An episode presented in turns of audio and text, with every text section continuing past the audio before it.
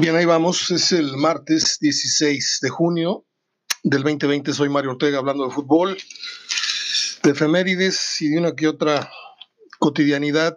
¿Cómo están? Martes, el día periodísticamente que más aborrezco, o el único, por haber una, una carencia de información por lo regular. Eh, hoy hay dos o tres temas, pero está flojo el, el la canasta de dónde agarrar una frutita a la cual darle una buena mordida periodísticamente. Yo le comienzo eh, respondiendo, eh, inicio respondiendo, quiero decir, a mi buen amigo Ernesto Saldívar, que ayer me mandó unas una versión por ahí que sonaba que probablemente hay un niño ocupar el lugar del Tuca. Es la idea, pero a medio a mediano plazo. Y lo de Caixinha, ayer lo comenté, pero con sus reservas. Dije que no pensaba que esto tuviera mucho fondo. Y en la columna del francotirador, que es eh, la mezcla de varias plumas eh, de un periódico, eh, en este caso el récord, ahí está la pluma del fantasma Suárez, está la pluma del director, está la pluma de todos los que saben un chismecito, la la agregan en una columna que se compone por fragmentos, por temas, y a la cual le pusieron el francotirador. Digo, no creo estar descubriendo, no le estoy quitando la máscara al santo, muchos ya lo saben, como también sabiendo de Maquiavelo aquí a nivel local, como se han sabido muchos, muchos, como el de la botarga esta que se hizo muy famoso aquí, pero pues ya todos sabíamos que quién era. Eh, estoy tratando de encontrar la, la columna en donde vienen poniendo en su lugar al periodista que les mencioné ayer. No abre, qué lástima, no sé por qué no abre la... Aquí está. Dice Ener Valencia y Garza, los corridos de Tigres. Y empieza a hacer ahí un juego de palabras con canciones de los Tigres del Norte, en donde confirman lo que aquí les dije. Miguel Ángel Garza lo tuvieron que correr porque los manejos eh, en la compra y venta de jugadores. De muy arriba no estuvieron de acuerdo, aparte no había cuentas muy claras. Eh, se habla de que en el Valencia, por más que lo quieren correr, pues no hay nadie que lo, que lo agarre. Se dice que está, está fuera del equipo, es lo que dicen ellos, porque recibe arriba de los 3 millones de pesos, no, arriba de los 3 millones de dólares anuales. ¿sí? Usted saque la conversión, 20 millones más o menos por, por millón de dólares, son 60 y estamos hablando de un jugador que gana 5 millones de dólares mensuales en nuestro 5 millones de pesos mensuales en nuestra Liga MX. Me parece un insulto. Ok, la lana no es suya, no es mía, pero pues yo creo que con ese dinero se podría invertir en, mejores esfuerzos para sacar mejores futbolistas eh, mexicanos, jóvenes, etcétera. Me parece que los directivos eh, no por nada están siendo investigados, están en la mira, en, el ojo del huracán y en la mira, como los de Cruz Azul, como los de otros equipos, porque en sus negocios no son tontos y en el fútbol juegan al tonto. Es lo que a mí nunca me ha cuadrado. Eh, luego, estoy buscando la parte en donde eh, se habla de Willy González, en donde lo vienen poniendo como, pues como chanca, ¿no? Déjeme, déjeme, déjeme buscar. No, no se me desespere, por favor. Ah, bueno, dice Golpes en el Corazón, otra, otra, otra canción de los Tigres Note para dar pie a un tema. Ese es de multimedios porque la letra se la sabe bien Willy González, pero tú que me has dado falsas promesas de amor, por eso este lunes el mandamás de deportes y también vicepresidente de Sultanes y la Fuerza Regia se inventó, se inventó que la directiva de Tigres iba a cambiar la estructura deportiva, que el Tuca Ferretti salía y una bola de humo que inundó desde el telediario de multimedios hasta el portal de medio tiempo los espacios de la empresa Regia, ya conocidos, todo para ser mentira pero la consigna es clara, raspar a los felinos para que les den lo que tanto les han pedido, las transmisiones y otras promesas de amor. Eh, cuestión olvidada, para los ilusos que aseguraban que Caixinha llegaba al banquillo. Para los que creyeron que en el volcán de verdad había olvidado, eh, se había olvidado el pleitazo del portugués con Nahuel, pero le faltó al respeto a Tigres, bla, bla, bla. O sea, nada de lo que ayer se creó una bola de nieve aquí en la ciudad. Yo, yo me subí tantito nada más, pero siempre con la reserva que les dije, yo a esto no le veo nada de fondo. Y ahí te estoy contestando, mi querido Neto, una parte. Y la otra es lo de un niño con el Tuca. Yo sé que tú eres una persona que tiene mucho más de tres dedos de frente. te mando un abrazo. Yo para allá voy. Este, ¿Tú le darías a un niño la dirección técnica de Tigres con cero kilómetros, con cero millas de vuelo? O sea, algo está pasando que se suponía que Juninho entraba como el brazo derecho en, lugar de la muñeca, este, ¿cómo le llaman este? Hugo, eh, Hugo, se me olvidó. El auxiliar técnico del Tuca por muchos años se fue y todos pensaban que el movimiento lógico era Hugo Hernández, era Juninho. Pues no, renuncia el Chima Ruiz a la dirección técnica de la sub-17 selección nacional y viene a, incorporarse al, plantel del Tuca. Ahí ya se está yendo en contra de un pronóstico, se está quebrando un pronóstico el primero. Y el segundo es, eh, pues yo le daría un equipo primero para que, pues para que entrene chavitos, y luego tratar de acomodarlo como institución, como Cemex, como Tigres, oye, a ver qué equipo de la primera división o de esta liga naciente, a ver qué equipo me puede dar chance. Este fue un gran defensa, sabe mucho fútbol, pero yo no, lo soltar, yo no le soltaría a Tigres, así nomás por haber sido, eh, con todo respeto, eh, para Yuneño y para los que piensen esto, yo no le daría la dirección técnica a Tigres con cero experiencia. ¿Sí? Yo lo iría llevando de la mano, a lo mejor el Chima es el candidato porque ya, ya está a la, derecha del señor. Este, hay quien dice, y la otra es que eso de que Claudio Suárez para presidente deportivo, miren, Claudio se me figura, y esto que lo, lo que voy a decir está bien consciente, lo pensé, le di vueltas varias veces, sé que es un poco, un poco rudo lo que voy a decir, pero Claudio es como esos empleados que tienes en el rancho, ¿sí? El que te cuida la finca, ¿sí? Que es buena persona, es noble, el que te dice fuimos, vinimos, vinites, este, y el que te dice cuál chivo ya está para venderse y cuál ya no, y, y si va a llover, y si agarra un pedazo de estiércol te dice, no, ¿sabe qué? La mula está enferma porque huele, no huele. Sí me explico, saben mucho, ¿sí? Pero no lo pondrías al, frente de tus negocios. Te quedas con su experiencia. Claudio es así, no tiene el formato como para ser el, Bueno, ya lo dije, lo que tenía que decir ya lo dije y no me arrepiento, ¿eh? No me arrepiento. Y no me arrepiento. Y no me voy a arrepentir, porque yo he platicado con Claudio varias veces, sabe de fútbol, a veces lo sabe explicar muy bien, a veces lo sabe decir muy bien, a veces no. Y en el fútbol como te ven te tratan y en la vida como te ven te tratan. Y, una cosa es estar en la oreja del directivo y decirle, oye, ese, ponle atención a ese, cómprate ese. Y otra es darle el escritorio a Chon o, o a Lencho y decirle, a ver, manéjame el fax, manéjame el internet, pues ahí cambia la cosa, ¿no? Cambio de tema, no sé si hoy o ayer fue el cumpleaños 36 de Hugo Sánchez Portugal, el hijo de Hugo Sánchez Márquez. Yo sé historias que alguna vez conté porque pues tanto Hugo Sánchez Portugal como su esposa, como su mamá, eh, Emma Parga, ¿cómo se llamaba? Emma Portugal, Emma Parga es otra persona hermana de Susana Parga, e hija de José Luis Parga, aquel gran columnista de Vox. Este, Hugo Sánchez viene muy conmovido diciendo que se van a unir pronto allá en el cielo, bla, bla, bla.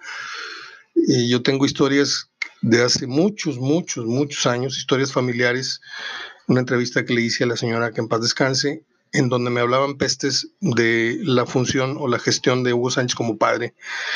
Hugo Sánchez Portugal y Hugo Sánchez padre casi no se hablaban. A Hugo Sánchez no le cayó bien el tema de que su hijo quisiera dedicarse, y menos el sobrino quisieran dedicarse, porque no querían que le hicieran ni buena ni mala prensa las comparaciones en este sentido. Y, y bueno, la, la, muerte de Hugo Sánchez hace unos años estuvo envuelta en varias, varias teorías. Ahí usted sabrá cuál de ellas fue cierta. Hay varias, ¿eh?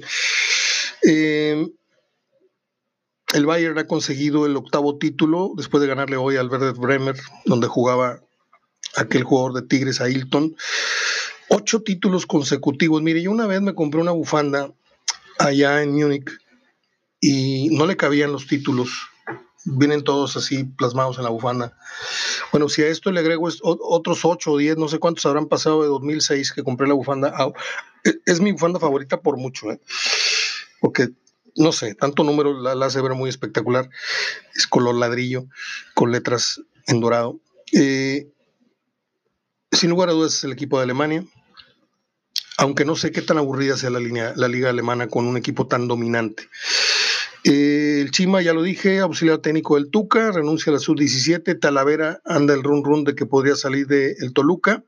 Es junto con Cristante los dos porteros con más actuaciones, más juegos consecutivos en el arco de Toluca. Renato Ibarra está a la venta, dice el Piojo que, pues sí, que puede entrar a, entrenar y a ponerse, pues tienen que poner al caballo en, forma, ¿no? Para poderlo vender. A ver quién se los compra. No va a faltar, ¿eh? No va a faltar. Equipo que no tenga vergüenza, dices, no me vale gorro si golpeaste o empinaste a tu, a tu mujer a, madrazos, yo como quiera, no me importa, eres futbolista. Va a haber quien tenga ese criterio y lo van a contratar, van a ver. Eh, el Cata Domínguez va a cumplir en el siguiente torneo 30 campeonatos de liga o 30 torneos cortos consecutivos con Cruz Azul. Échate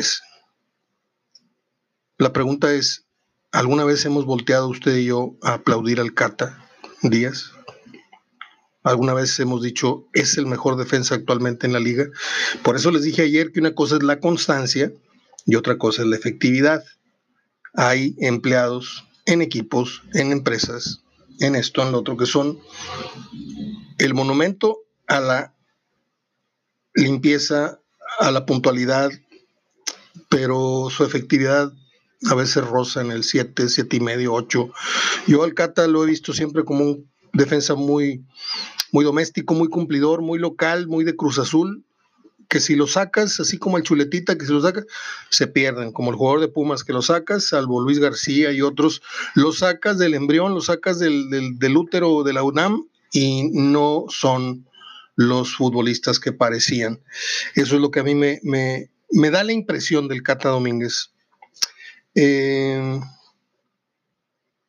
sale el piloto Jiménez de Juárez, hay un montón de movimientos ahorita, Luis Reyes regresa al América, Luis Reyes, el, futbolista. Este, y dejé para el final eh, una publicación que vi por ahí en internet, en donde hay una gráfica que dice que de 1970 a el año en curso, si es que a esto se le puede llamar año, 22 equipos han cambiado de sede. Veracruz cuatro veces ha estado involucrado en cambio de franquicia y ha habido 10 cambios de sede de equipos en la era de los torneos cortos. Ahora paso a comentarles a fondo esta nota. Antes les doy las tres o cuatro efemérides del día de hoy. Eh, un día como hoy en 1900, no, no puede ser 1980. A ver, déjame ver si es el día que murió o si anoté mal.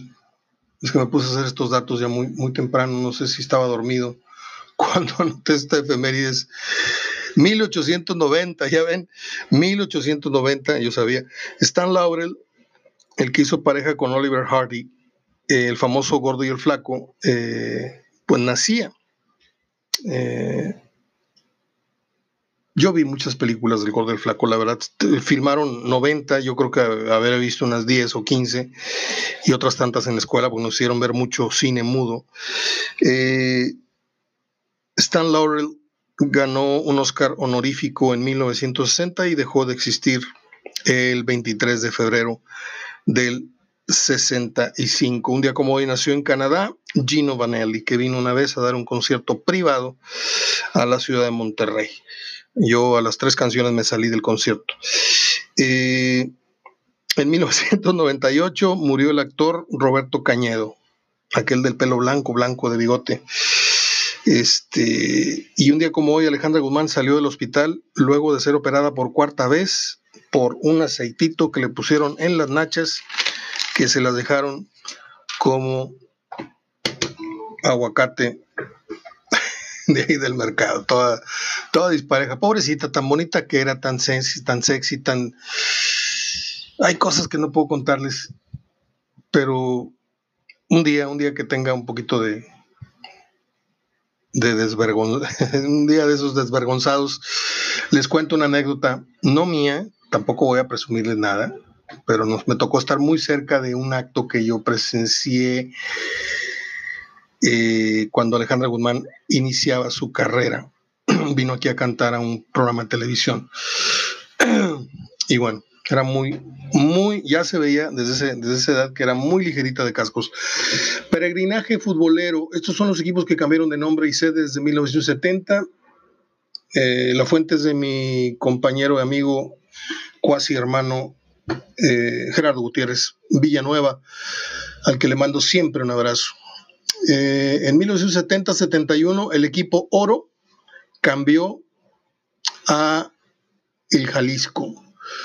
En el 71-72 el Necaxa dejó de ser eso, los electricistas, para convertirse en los toros del Atlético Español.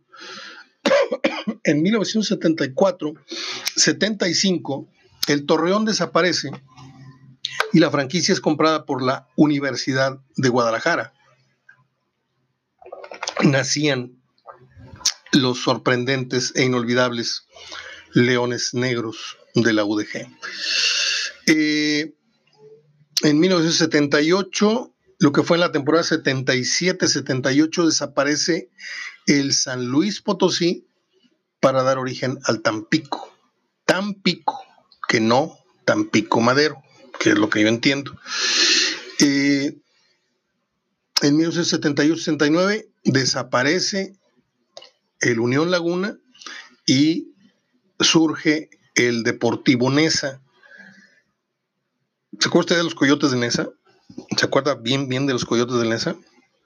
Mario Oscar Maldonado, Mario Díaz, Carlos Reynoso, Cosío, jugó el Huesos Montoya, jugó, incluso creo que jugó Bartolota por allá. Este, a mí me, agradaba mucho ver al Nesa los domingos. Eh, en la 82-83, el Atlético Español cambia de nuevo a Necax y ahí surgen los rayos del Necax. En la 82-83 se van los atletas que les decían los maletas campesinos. Ah, por cierto, les voy a contar una onda acá entre nos. Acá entre nos. Ayer me contactó una persona de Guadalajara. Yo no sé quién le habló bien o mal de mí, pero me, me contacta vía Messenger y me dice que me compra mis camisetas de fútbol. Que porque le dijeron que yo tenía X cantidad de camisetas. Y la verdad es que tengo algunas repetidas, tengo que ser bien sincero. Misael, nada más Misael Espinosa me regaló como cinco camisas, ¿no? Dos de Chivas, una de León, dos de Monterrey y así. ¿Y sabe usted lo que están pagando por cada camiseta? Yo me puse mis moños y le dije, mira, ¿sabes que La más barata que tengo la tengo en 20 mil pesos. oh, no te apures, he llegado a pagar hasta 50 por... Es un coleccionista. Si, si usted tiene una camiseta de fútbol que le haya regalado a algún personaje de fútbol que sea auténtica, porque eso sí, así como los joyeros, estos tipos son unas chuchas para pues, comparar las telas, investigar las marcas de, ese entonces y te dicen, no sabes que este es falso, esto es...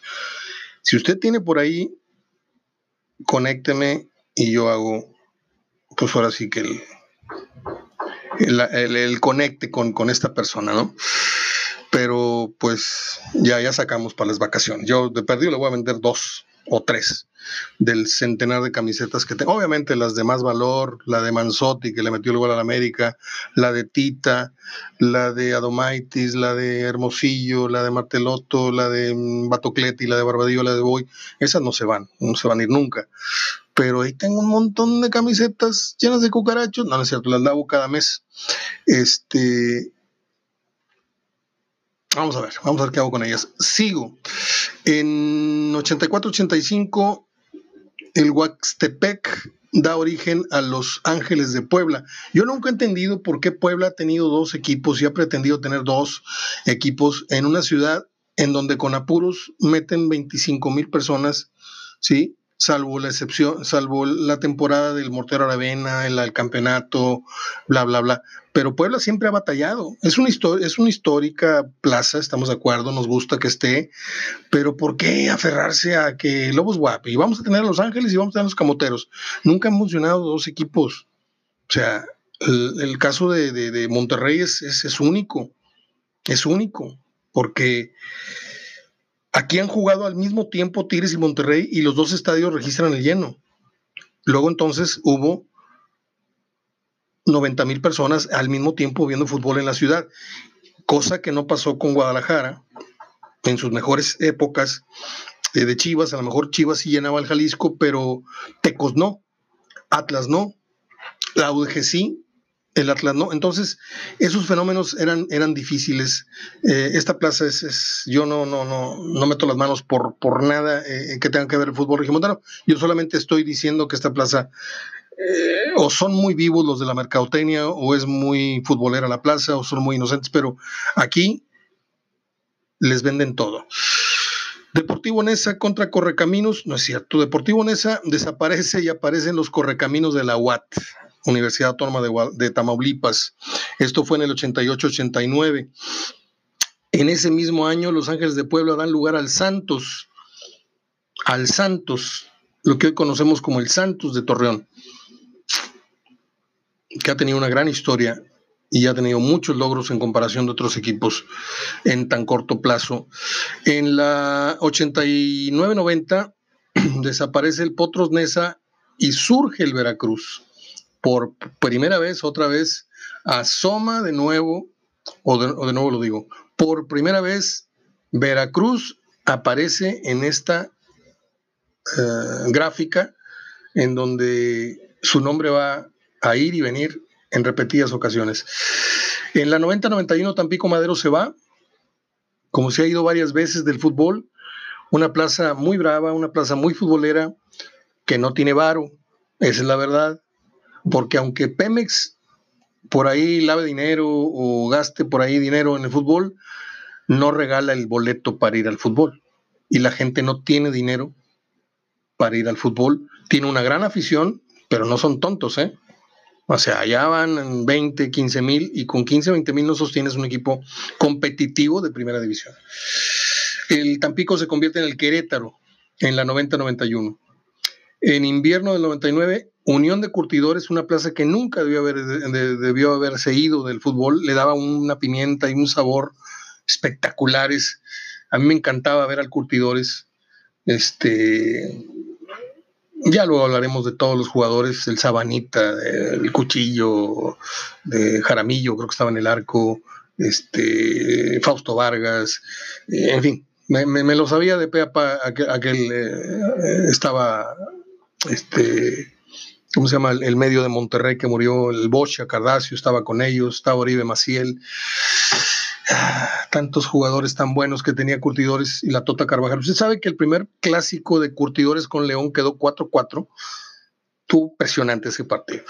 El verano de 2002, el Irapuato se fue para darle paso al Veracruz. O sea, se fue Irapuato y se cambió a Veracruz. ¿Eh? Todo esto que estoy diciendo es cambio de plazas. Eh, el Potro se fue a Veracruz. Luego no sabemos en qué año desapareció Veracruz, pero en el verano del 2002 Irapuato se fue a Veracruz. ¿Cómo de que no? Y luego en el verano, en la apertura de 2002, Veracruz se fue a Chiapas. Ándele. Y en la apertura de 2002, La Piedad de Bucetich, que había sido súper líder anteriormente, se fue a Querétaro. Pues no que Querétaro estaba en el 91, pues sí, nada más que en ese tranza se desapareció y vuelve a surgir en el mapa este desmadroso que tiene el fútbol mexicano, vuelve a sacar la cabeza en el 2002. En el clausura 2003, el Celaya, qué cosa tan espantosa es ir entrando a no era la piedad. La piedad es la que huele así a huesos, ¿no? A hueso quemado, feo. Este, el Celaya da pie a otro equipititito, así como su, su apodo, los colibríes de Morelos, en donde hubo situaciones bien chistosas, equipo que pensaba que se había salvado y luego dijeron que no, en pleno, en pleno festejo. Bueno, ese equipo llegó y se fue así como, pues un suspiro, ¿no? Eh, Celaya también era una plaza muy bonita de fútbol. Luego en el 2013 La Piedad, ¿a quién creen que le da el pase a gol? Al Veracruz, otra vez el Veracruz, ¿cómo de que no? Vuelve al fútbol comprando una, una, una franquicia. En el 2013 el Chiapas se van los Jaguares y viene el Querétaro que ya pues se ha instalado, parece que permanentemente en el fútbol, porque aunque acaban de cambiar dueños, siguen permaneciendo en Querétaro. En San Luis la cosa fue que en el 2013 ellos pasaron a ser Chiapas. Ahí ya no entendí.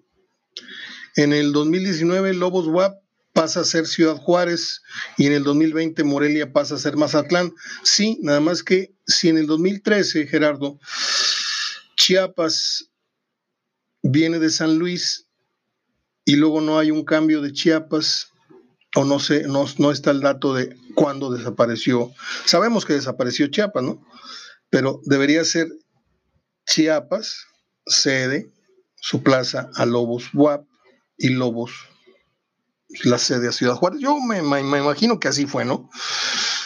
Pero bueno, esta fue la historia de todos los cambios que ha habido en el fútbol mexicano. La voy a guardar porque nos sirve para echarnos un chapuzón en estos días de nostalgia, en estos días en donde no hay mucha información, para hablar de aquellos equipos, ¿no? Así como lo hice ahorita por encimita de, de lo que es el, Curtidores, ¿sí? ¿Se acuerdan de Villalobos, el central? ¿Se acuerdan del Cuchillo en la lateral? ¿Se acuerdan del Sabanita Rivera? ¿Se acuerdan de... Ay, había un jugador muy fino, gustaba mucho cómo jugaba, que ahorita no me acuerdo. Y ya les dije muchos jugadores del, del Curtidores, pero hay otros, por ejemplo, equipos que si tratamos de acordarnos del Torreón, ¿Se acuerda usted de Tancredi? ¿O de La Laguna? ¿Se acuerda usted de Pierucci, Carlos Eloy Pierucci? ¿Sí? ¿Se acuerda usted del San Luis Potosí? ¿Quién jugaba en San Luis en la 7778? Muchos no, me acuerdo mucho del Atlético Español, ese sí, el, Paco Montes, el Cordobés García, este Vázquez del Mercado, eh, Álvarez y Trejo, en las centrales, este, Django Molao o, el portero que les dije antes, este Vázquez del Mercado. El suplente era Julito Aguilar. Estaba un muy chavito Tomás Boy en la banca. A veces jugaba, estaba el Cora, estaba Benito Pardo, estaba Manso, estaba más adelante Muñante, estaba Brandón. Buen equipo, el Pimienta Rico. Me encantaba, me encantaban las revistas esas donde las portadas, creo que era Penalty, venían una serie de cromos y ya sé que tú recortabas la página completa o cortabas foto por foto y yo forraba mis este, libretas y luego entendí que no era buena idea forrar la libreta porque cuando cambiabas de año la libreta ya no la ocupabas. No, entonces me puse a hacer láminas y ahí las, las forraba yo con las estampitas y luego les ponía plástico y luego sacaba mi maqueta completa. Este equipo es el León, este es el Atlas. Y así era yo cuando era niño. ¿eh? Coleccionaba recortes de periódico. Tengo muchas columnas guardadas de don Claudio Lostanao cuando escribía en El Porvenir. No a muchos coleccionistas lo recortaba. ¿eh? Hay otros que se la pasaban hablando de, de los niños y de que el fútbol de los niños y ni así lograron levantar una escuela decente de fútbol nunca. Este es todo. Nos escuchamos mañana, miércoles. Que esté usted muy bien. Les dejo un caluroso y afectuoso abrazo de gol y aprecio sus comentarios de la emisión del día de hoy. Siempre va a ser muy importante, le pido que me regrese un cariñito, un comentario, un like, nada más para saber que no le hablé al vacío. ¿Sale? Hasta mañana.